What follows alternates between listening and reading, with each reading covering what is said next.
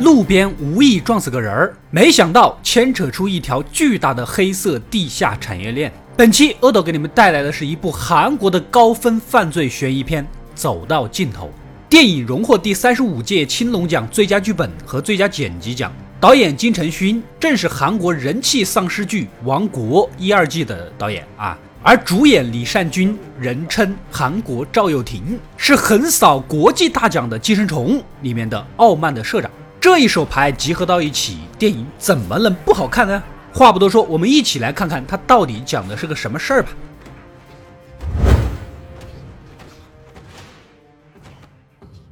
故事发生在韩国的水源市，男主明面上是个道貌岸然的刑警，私下跟同事一起贪污受贿是没少干啊。离异后呢，带着一个女儿，跟妹妹妹夫住在一起。说来也惨呐。老母亲刚刚去世，今晚正要盖棺，准备明天下葬，结果碰上了上面的检察官来办公室调查他们贪污的事儿。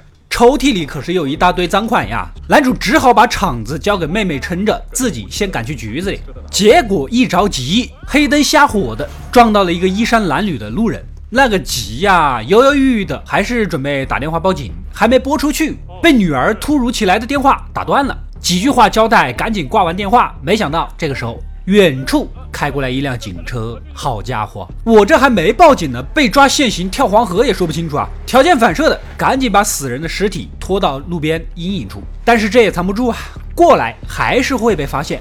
不过幸好警车在前面的丁字路口就拐弯了，男主这提到嗓子眼儿的心算是放下了。局子里那边还十万火急，管不了那么多，将尸体塞到后备箱，先解决燃眉之急。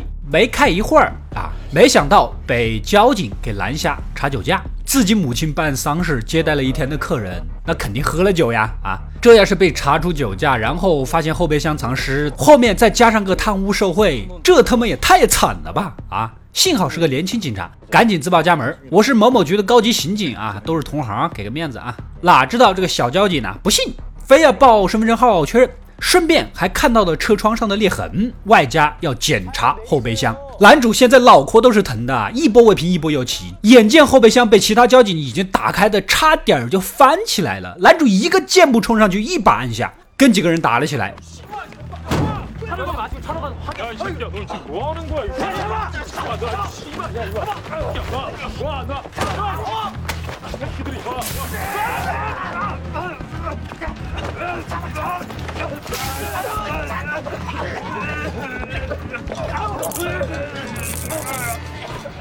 此时，局里的同事回过电话来，确认了男主人身份，这群交警才怂了。啊！男主是有气都不想出了呀，骂骂咧咧几句就赶紧离开了。这件事这么耽误，警局是不用去了，检察官已经搜出了赃款，连带着几个同事必然也是拔出萝卜带出泥。另一边，母亲即将入殓，按照规矩，长子必须亲手啊钉棺材的盖板，只好先去殡仪馆再说了。几个同事跟男主一合计，既然你都暴露了，不如你一个人扛下一切吧！啊，再加上后备箱还藏着个死人，男主哪有心思？此时又收到了同事的短信，检察官那边要过来搜他的车，贪污顶多坐几年牢，但是肇事致人死亡还逃逸，这辈子就废了，这不完犊子了啊！情急之下，他瞅见了殡仪馆的通风口，直通停尸房。女儿呢，有个遥控移动的玩具，一个大胆的计划在脑海中诞生了。等仪式结束，男主悄悄地将撞死的尸体绑上绳子和玩具，塞进了通风管道，用钱贿赂了工作人员啊，假意想跟死去的母亲单独多待一会儿，顺便买了气球遮住了摄像头，再用遥控器将绑在玩具身上的绳子啊牵出来，最后把尸体拉进来放到棺材里面一起下葬。如此一来，神不知鬼不觉的就处理了尸体，彻底的解决了后患。果然人才。可是你考虑过你死去的慈祥的老妈的感受吗？无缘无故身上多了一个男人，你让他如何面对列祖列宗啊？一切搞定，钉子也按原位钉了回去。正要高兴，没想到车祸那个死人的手机响了。此时工作人员也要过来关灯下班了。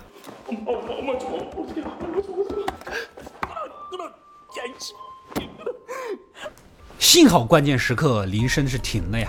隔天尸体就安排下葬，虽然重的有一点不合常理，但是工作人员也不可能当着家属的面对死人不敬，抱怨几句，这个事儿就这么蒙混过关了。再去处理检察官那边的事情，没想到啊，同事很给力，私下跟检察官一起分赃，别人也就把这个事儿给按了下去，生活再次美好起来啊！马照跑，舞照跳，无比的惬意。这天，组长下发了一个新案子，要抓一个恶性的杀人通缉犯。男主拿来照片一看。吓了一跳，这不就是我那天撞死个路人吗？啊，原来这个通缉犯曾是夜总会的社长，后来呢，杀死了其他另外两个社长之后潜逃了。上级对此案是十分的重视，许诺只要抓到此人就能升职。同事们一听就来了劲呐，跃跃欲试，各显神通的就要前去调查。然而男主哪开心得起来？万一顺藤摸瓜，把车祸的事情又翻出来了，他又完了。一行人根据线索准备伏击通缉犯的藏匿点啊，当然是不可能找得到人的。男主没心思跟他们这儿瞎碰，一抬头又看见了车祸现场的那只狗，跟着来到屋子外的马路上，这里正是那天的车祸地点。恰好此时有个过来办案的交警，对方透露已经有人报警，这里肇事逃逸的事情了啊。这么说来，现场竟然还有目击证人啊！但是黑灯瞎火应该看不见吧？这交警呢，又指了一指旁边的摄像头，应该从这个录像里能找得到。男主已经有一点想哭了，软磨硬泡的赖着跟同事一起去看监控录像。最后好在这个摄像头啊像素不行，又是晚上，虽然拍到了车，但是车牌根本就看不清楚，这才松了一口气呀。此时一个神秘的电话打过来，语气十分嚣张，言语中知道男主撞人并藏尸的事情啊，这应该就是目击者了。男主的手都哆嗦起来，听着听着，感觉电话那一头的声音很熟悉，似乎就在自己的身边。果然，楼下公用电话亭里正好有一个人，那边挂完了，这边也挂，看来就是他了。只见他头也不回的坐上了出租车跑了。男主赶紧去追，但是对方显然是有备而来，最终被甩掉了。而这个神秘人居然堂而皇之的走入了警察局，换上了一身警服，他竟然是一个警察。那么他为什么不直接抓人？给男主打电话的目的是什么呢？同事这边通过通缉犯的手机信号，很快确定了是在杨子山，也就是男主埋葬母亲的那个地点。但是由于基站相互干扰，无法确定具体的位置。男主他又缓了一口气啊，而那个神秘人一而再、再而三的打来电话，男主有些底气，警察都找不到，你更找不到了啊！套了套对方的话，这个神秘的警察也不知道尸体的具体位置，没有尸体，你说什么都没有用。之后他直接连电话都不接了。没想到这神秘人急了眼，居然直接冲到了办公室，迎面就恶狠狠地给了男主几拳，事后淡定的假装认错了人。어? 내가 입 한번 열어봐 이 새끼야! 야! 어, 왜 그래요? 아, 씨. 미쳤나 아, 아, 미안해. 아, 나내 돈 갖고 튄 놈인 줄 알고. 男主此时根本就是懵的呀，怎么直接找上门来了？到底背后有什么隐情？原来他就是大名鼎鼎的朴警官。 警察系统里面人人皆知的场面人，此时的男主是有苦说不出，追到厕所跟朴警官当面硬刚：“你到底想要什么啊？”结果反被摁到马桶喝了几桶水。他要的是男主当晚就把通缉犯的尸体带给他，这就奇了怪了呀！看我撞死人不举报邀功，反而暗地里威胁，难道说尸体身上有什么重要的东西是他想要的吗？这背后一定藏着什么惊天大秘密。男主是连夜挖出了尸体，翻开一看，居然身上有弹孔，显然通缉犯被他撞死之前就被开枪打死了。如果没有猜错，杀他的人应该就是朴警官了。拿着尸体的手机来到之前的藏匿点，找找他们之间的联系证据。突然呢，一个电话打来，似乎就是通缉犯的同伙。男主动用警察的私权，很快就查出来这个打电话的同伙阿东。此人是通缉犯的老乡，一番私刑伺候，什么就交代了。原来呀，朴警官在缉毒科工作的时候，经常将销毁的毒品调包，之后再把调包的货拿到娱乐场所贩卖，很快就成了这一黑色链条的大佬。而通缉犯和阿东就参与其中。在一次重大的交易中，通缉犯偷走了朴警官的金库钥匙，金库里装着他多年来经营赚取的黑钱儿，所以朴警官是费尽力气就是要找这把钥匙啊。而根据这个通缉犯平时的生活习惯，钥匙肯定在他身上。男主飞奔的在尸体上翻，果然在他的屁股里面找到了金库钥匙，这是一个有味道的钥匙。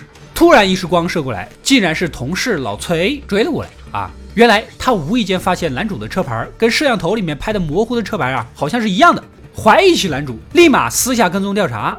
来到了偏僻的位置，老崔把车停了下来。共事了这么多年，也有感情了。男主离了婚，又刚死了母亲，女儿还小，抓进去恐怕他这一生，包括家庭都毁了。老崔是于心不忍，决定放了他。男主很感动，果然没交错你这个好兄弟啊！此时又接到了朴警官的电话，言语中你们两人已经被跟踪了，如果不想连累你的同事，就赶紧下车。男主立刻下车，然而没走几步，一个巨大的集装箱将老崔和车砸得粉碎。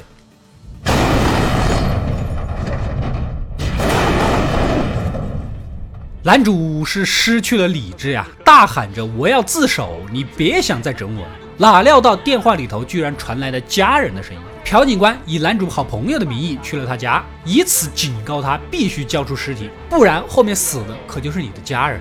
家人的安全是他的底线。彻底走投无路的他计划杀了朴警官再去自首，大不了坐牢。于是去警局领了枪，偷走了演戏用的定时炸弹，塞在了通缉犯的尸体上。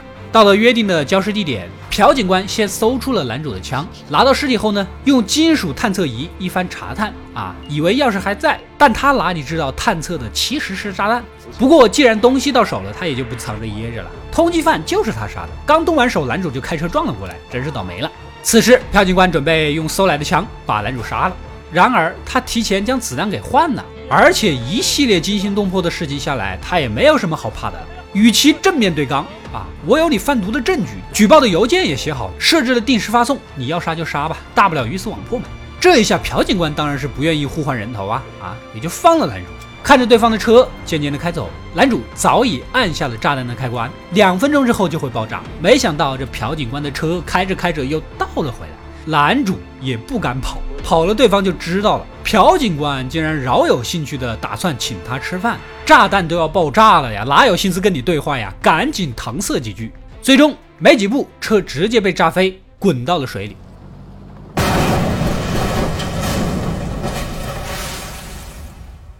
为了保险起见，男主拿着枪仔细的盯着水面，确定超出人类的潜水时间之后，才长吁一口气回家。家人已经被他安排出去旅行了。刚问候完，门铃叮当作响，没想到一开门，竟然又是朴警官。他竟然没有死，在水下里憋了一口气，直到男主离开才浮起来，还真是个老狐狸啊！两人直接撕打起来。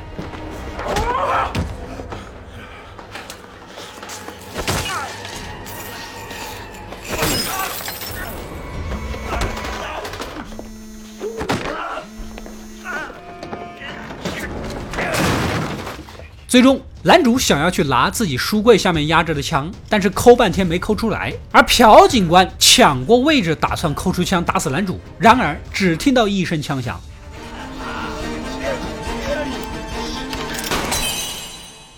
朴警官被打死了。原来呀，枪的扳机挂到了一根钉子上。男主运气好，没抠出来，所以没死。朴警官力气大，抠动了扳机，结果自己把自己打死了。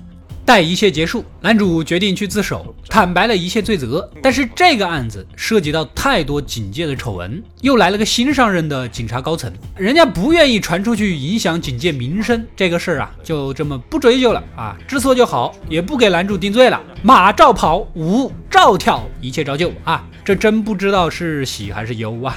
男主依然决定辞职回家，跟妹妹妹夫一起开个小店儿，拉拉货，平淡的度过余生。然而，就在重修母亲墓的时候，这女儿啊捡到了金库钥匙，这不就是那天落在这里的吗？抱着试试的心态，她跑去神秘的地下银行。찾아가시는거죠예얼마나다요전부다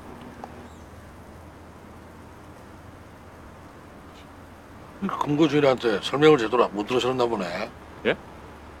打开了朴警官的金库， 眼前的一幕让人惊讶不已。房间里啊，扎扎实实的堆着数也数不完的钱。故事到这里呢，也就结束了。面对一屋子的天量巨款，男主是欣然收入囊中，还是报警上交，自己依然过平凡的日子呢？这又是一个人性与道德的艰难选择啊！如果是你，你会怎么做呢？上交确实需要巨大的勇气，不过按照韩国电影里面长期以来展现给大家看到的韩国警察的尿性来说，这笔钱就算是上交了，恐怕最后也落不到好位置去。本片节奏紧凑，剧情不断的推拉，一再的反转，总是让观众替男主啊提着心捏把汗。李善均的演技也是十分抓眼，整个电影情绪波动频繁，不断的在绝望的无助和拨开云雾之间徘徊，非常之有戏剧性。一些黑色幽默呢，也极具讽刺。小孩子最单纯的玩具，居然被男主用来运输尸体。两次掘墓的男主还被路人夸是孝子。男主的妹妹去算命啊，算命的人说死去的母亲身边有了男人。朴警官不择手段寻找的钥匙，竟然是一枚子弹头口红的样子。说起来，用这个造型塞到后面，倒也合情合理了。导演和编剧们的黑色幽默还是有心了呀。